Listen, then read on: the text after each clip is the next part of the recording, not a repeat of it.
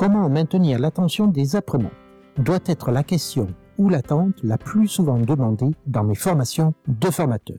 C'est la préoccupation la plus présente dans les esprits des formateurs et formatrices débutants comme expérimentés. Il est vrai que sans l'attention des apprenants, nous perdons notre temps, mais eux aussi. Plutôt que de passer des heures et des heures à réfléchir au contenu à dispenser dans une formation, il est préférable de réfléchir au processus suivant. 1. Je capte l'attention. Cela paraît évident et pourtant. Combien de formateurs, formatrices débutent une séquence de formation sans même avoir pris le temps de préparer les apprenants et de capter leur attention? Beaucoup.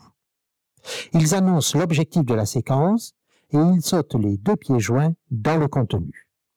Or, les apprenants se fichent éperdument de l'objectif de la séquence.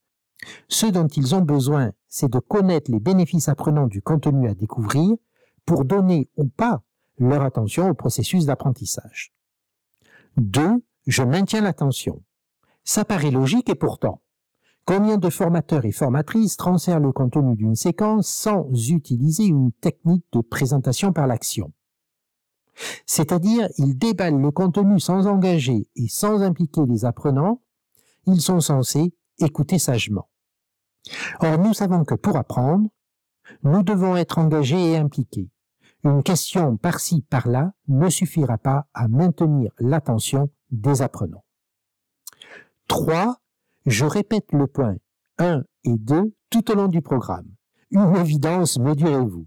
Et pourtant, combien de formateurs, formatrices se contentent de capter l'attention des apprenants en début de formation, puis ils rentrent dans un schéma descendant ou semi-descendant en impliquant de temps en temps les apprenants par du questionnement ou en proposant un jeu de rôle en milieu de journée.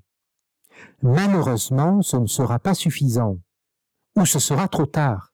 Les apprenants seront, eux aussi, rentrés dans un schéma de passivité qui sera très difficile à changer. Pour maintenir l'attention des apprenants lors de vos formations, suivez les étapes suivantes. 1.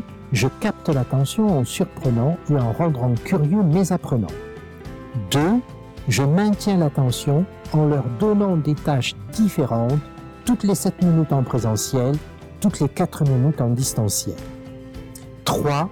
Je répète les étapes 1 et 2 tout au long du processus d'apprentissage. C'était Christophe pour Eureka Podcast.